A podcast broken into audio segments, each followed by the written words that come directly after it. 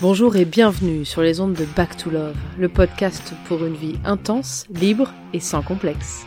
Je suis Diane Montillot, Love Coach. Ma spécialité Mettre un coup de pied dans les clichés pour accéder à plus de kiff et de puissance au quotidien. Au plaisir de vous retrouver tous les jeudis pour un nouvel épisode.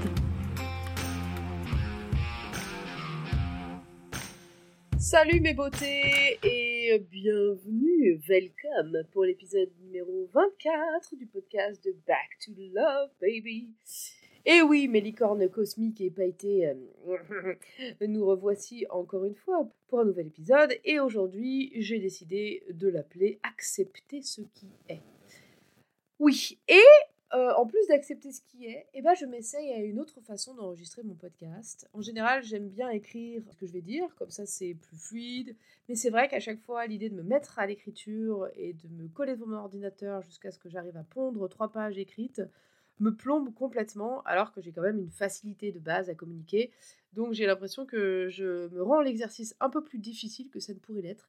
Donc aujourd'hui, je m'essaye à une nouvelle façon de faire mon podcast j'allume le micro et je laisse venir ce que j'ai envie de vous dire au moment où j'ai envie de vous le dire sans forcément le mettre sur papier.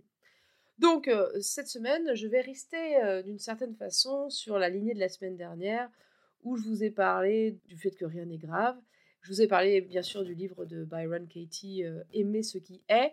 Et je me dis peut-être euh, qu'avoir quelques étapes intermédiaires pour pouvoir aimer ce qui est, ce serait pas mal. C'est pour ça qu'aujourd'hui, j'avais envie de parler déjà du fait d'accepter ce qui est. Vous savez, on a l'habitude quand on lit euh, certains bouquins qui ont compté pour nous, d'y revenir euh, à des moments différents de notre vie parce qu'on y trouve des choses différentes, on y trouve voilà des choses qui nous inspirent de façon différente et c'est comme si certains messages trouvaient en nous une meilleure place, mais que ça s'instaurait de façon plus prégnante et ce fameux accepter ce qui est est pour moi cette semaine en tout cas quelque chose qui résonne très fort et c'est pour ça que j'avais envie d'en parler plus avec vous.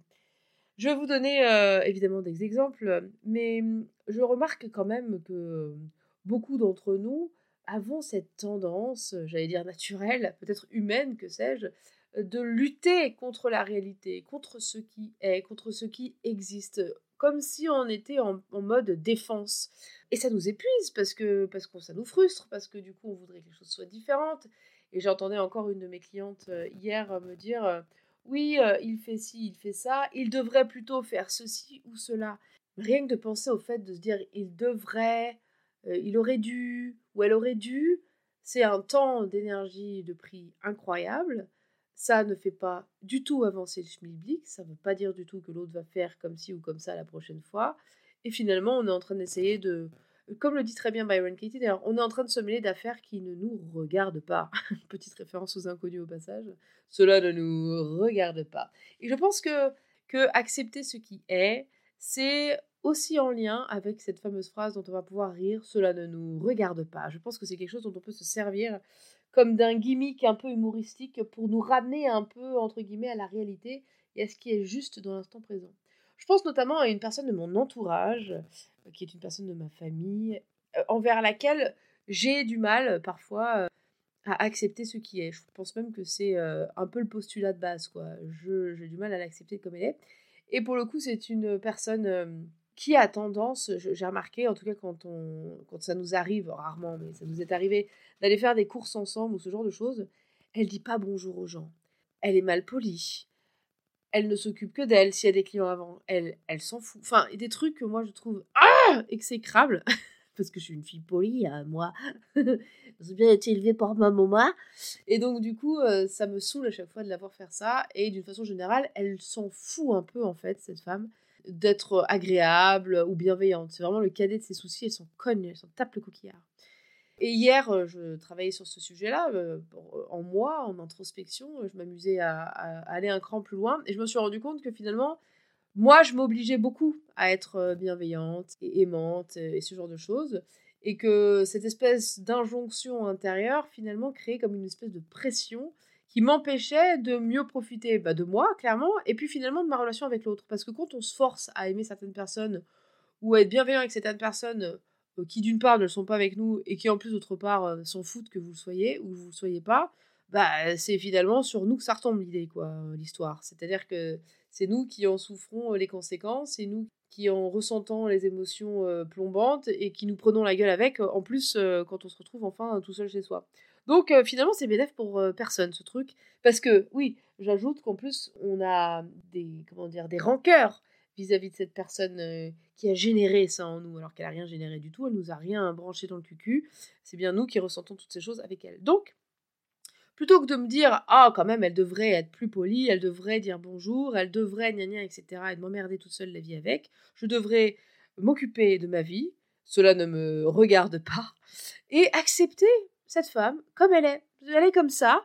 Donc plutôt que d'essayer de, de, détourner la réalité, de danser autour de la réalité comme un comme on danserait autour du pot, vous voyez, j'imagine toujours euh, des espèces de danses bizarres là où on se tortille le cucu euh, pour faire une danse de la pluie euh, sous le ciel étoilé euh, avec une plume dans le hum.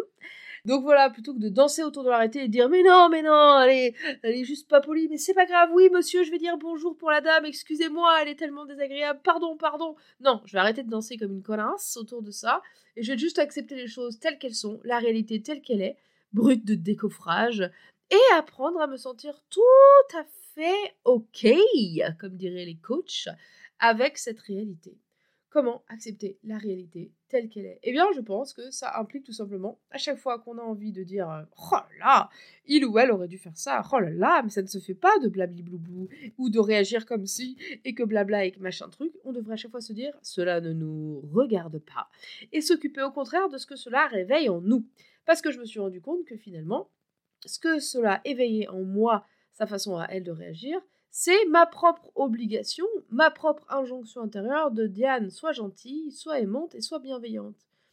Et cette femme, elle me ramène à ça, malgré tout. Donc ce qui m'énerve chez elle, c'est ce que moi, je m'empêche de faire. Donc c'est pas mal quand même. Je trouve que c'est plutôt une bonne chose d'aller faire cette petite introspection, parce que je pense vraiment qu'en faisant ce travail d'accepter ce qui est, et par exemple, si vous avez quelqu'un... Euh, qui a tendance, je sais pas moi, à hurler, à sauter en colère pour tout et n'importe quoi et que ça vous stresse et que ça vous fout euh, hors de vous, comment est-ce que vous pourriez, plutôt que de vous dire punaise, euh, j'attends le moment où il se calmera enfin, où elle se calmera enfin, où elle saura dire les choses correctement, etc., etc.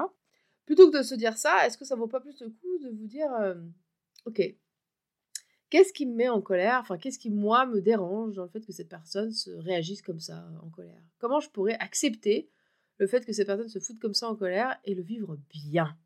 Ça, c'est une vraie question et c'est une bonne question parce que c'est une question qui repose sur nous. C'est sous notre contrôle à nous, ça. On n'a pas besoin d'attendre que l'autre bouge. Parce que vous imaginez, si on attend que les autres bougent les lignes, on va pouvoir attendre longtemps et on va être frustré et malheureux pendant très longtemps. Donc se poser cette question comme ça et finalement être vraiment dans une espèce d'acceptation de ce qui est et se dire je m'engage à partir d'aujourd'hui à accepter les gens et les choses comme elles sont, sans vouloir les transformer, sans vouloir les faire miennes ou les contrôler, parce que ça c'est vraiment une grande illusion qu'on partage euh, tous, hein. enfin on est nombreux en tout cas je remarque à, vouloir euh, un peu euh, rediriger l'itinéraire, et ben en lâchant ça, en disant bah non je prends les choses telles qu'elles sont, et les, gens tels qu'elles sont, qu'est-ce que ça va changer? Comment est-ce que moi je peux reprendre le pouvoir sur moi? Et Je pense vraiment qu'en faisant cet exercice-là, on est entre guillemets amené, invité à vraiment se recentrer sur nous et sur ce qui nous regarde, et non pas sur ce qui ne nous regarde pas. Voilà, je pense qu'on s'occupe beaucoup de ce qui ne nous regarde pas et qu'on oublie souvent de s'occuper de ce qui nous regarde. Bref, donc du coup, euh, voilà, cette notion d'accepter ce qui est. Et pour poursuivre, je me propose de faire cet exercice en live avec vous par rapport à, une autre personne de ma famille que je connais bien. Je dis toujours que nos amis et notre famille sont nos meilleurs maîtres pour évoluer. Donc euh, tout ce qui révèle, euh, tout ce qui génère comme colère, comme émotion, grande et petite en nous, finalement parle de nous. Donc ce sont nos meilleurs maîtres pour travailler sur nous. Donc profitons-en de se servir de tout ce qui nous agace, de tout ce qui nous rend triste, de tout ce qui nous autour de nous pour aller justement travailler dessus. Donc je vais faire euh, cet exercice en live avec vous. Je me dis que ça aura peut-être un intérêt et peut-être que ça vous intéressera de suivre le processus et de pouvoir en faire autant de votre côté. Donc je pense notamment à mon père, qui a une fâcheuse tendance à, euh, à répondre euh, ou à dire les choses avec une, un air énervé, comme si euh, on aurait dû savoir avant la réponse à la question qu'on vient de poser, et qui, si on ne comprend pas tout de suite, en plus, redouble d'énervement et, euh, s'agace très vite. Voilà, c'est quelqu'un qui s'agace très vite et qui s'énerve. Et c'est vrai que dans la famille, on lui dit souvent, punaise, mais apprends à parler et arrête de gueuler. Donc du coup, on peut pas dire qu'on l'accepte exactement tel qu'il est et qu'on accepte les choses telles qu'elles sont. On est en train de lui dire, tu devrais parler plus gentiment, tu devrais arrêter de t'énerver. Et, euh, et, donc là, euh, moi, je vais prendre le temps d'introspecter qu'est-ce que ça génère en moi quand il s'énerve? En fait, je remarque, je ressens que quand mon père s'énerve et s'agace et s'impatiente lorsque l'on est en train de parler, je vois que moi, je me sens, j'ai tendance à me sentir petite, nulle et euh, un veau, quoi. Voilà, je, ressens le veau en moi, hein, grosso modo.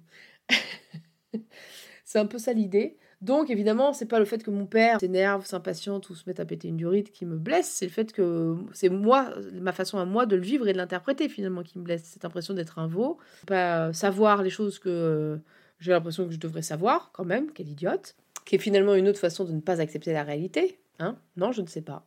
Et je l'accepte. Donc, qu'est-ce qui me blesse là-dedans, qui me touche si je vais un cran plus loin? Eh bien en fait, je me rends compte que j'ai une grande peur d'être lente. Moi qui suis en effet, pour ceux qui me connaissent, plutôt rapide, euh, je crois que ça me met face à ma peur d'être lente, d'une part, et à cette impression que si je vais pas assez vite, et si je suis pas le mouvement, si je cours pas avec l'autre, eh ben je vais être rejetée en bloc. Donc c'est deux pensées qui mériteraient que je travaille dessus pour me sentir plus à l'aise quand mon père pète un câble. Et qu'est-ce, comment est-ce que je pourrais le vivre mieux? Le fait qu'il s'énerve et qu'il s'impatiente, bah, peut-être accepter la réalité et accepter ma réalité. Écoute, papa, j'adorerais comprendre aussi vite que tu m'expliques les choses et que c'est évident pour toi. Mais rendons-nous à l'évidence. Je n'ai pas ta rapidité d'esprit. Je n'ai pas compris ce que tu m'as dit. Et j'entends que tu veux euh, me le faire entendre et comprendre avec panache, avec tonicité. Mais moi, j'y arrive pas. Donc, soit tu m'expliques calmement et je, comprendrai peut-être, je te garantis rien. Soit tu continues comme ça, et il y a des choses que je comprenne pas, mais c'est pas grave.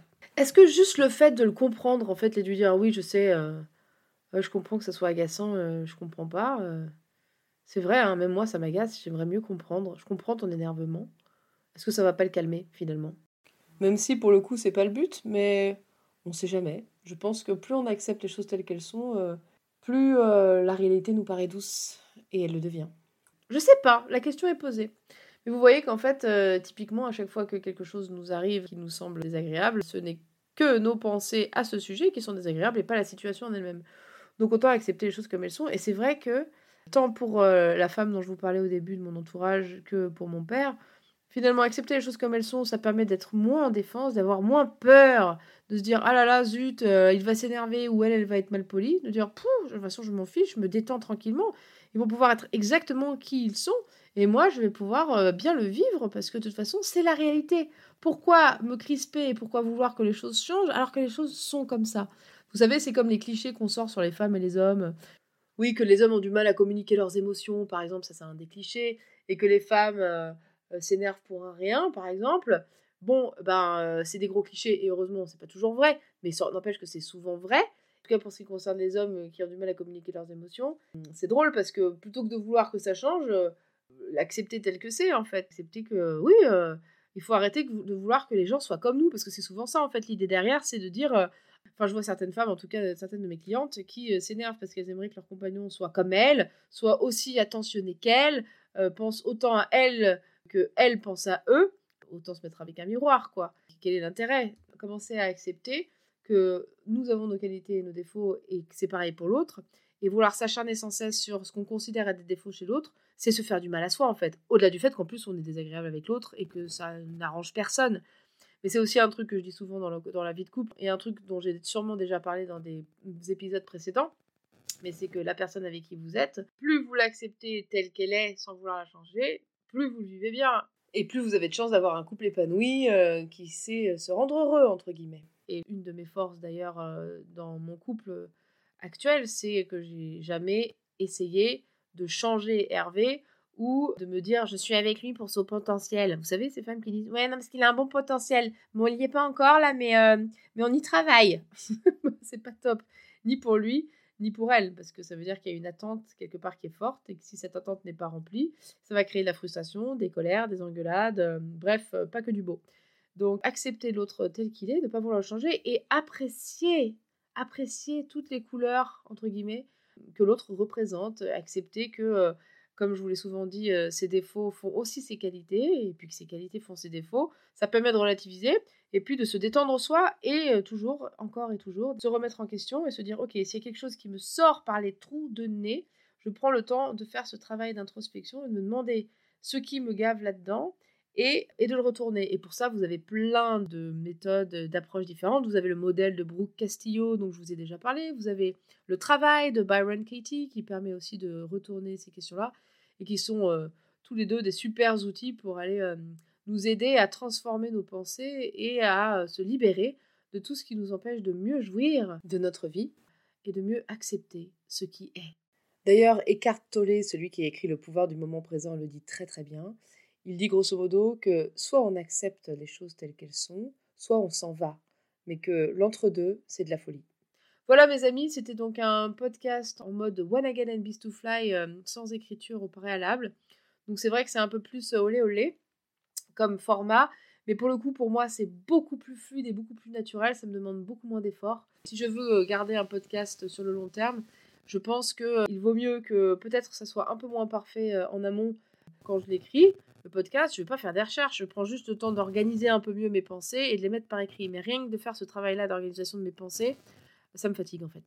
Donc j'ai préféré opter pour ça cette fois. On verra ce que ça donne. J'attends vos retours. Si vous me dites que c'est inentendable et que c'est vraiment trop dégueulasse, eh bien je me contraindrai à revenir à la discipline de l'écriture. Mais pour le coup, je pense que si je veux tenir sur la longueur et sur la durée, il vaut mieux que je reste sur ce format un peu plus libre, qui correspond mieux à ma nature et à ce que j'ai envie de proposer.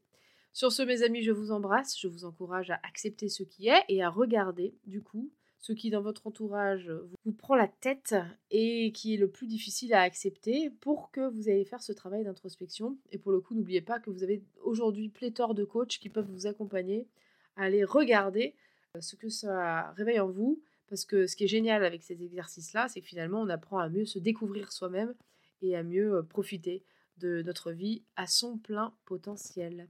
D'ailleurs, je m'excuse pour la qualité du son qui était absolument dégueulasse aujourd'hui. Je ne sais pas trop pourquoi, pour tout vous dire. Euh, mon portable qui était peut-être à côté du micro, plus le fait que j'enregistre dans mon garage plutôt que dans mon bureau habituel. Peut-être que tout ça a fait que le son n'était pas au top. Je m'en excuse et je ferai mieux la prochaine fois. Je vous embrasse et je vous dis à la semaine prochaine pour un nouvel épisode du podcast de Back to Love. Ciao Si ce podcast vous a plu et que vous voulez en savoir plus, n'hésitez pas à me rejoindre au sein d'une communauté de femmes dynamiques et inspirantes qui sont prêtes à reprendre leur puissance pour créer la vie amoureuse et professionnelle de leurs rêves. Pour cela, retrouvez-moi sur mon site internet www.diamantjoie.fr ou sur les réseaux sociaux tels qu'ils sont indiqués dans le résumé de ce podcast. À jeudi prochain pour un nouvel épisode.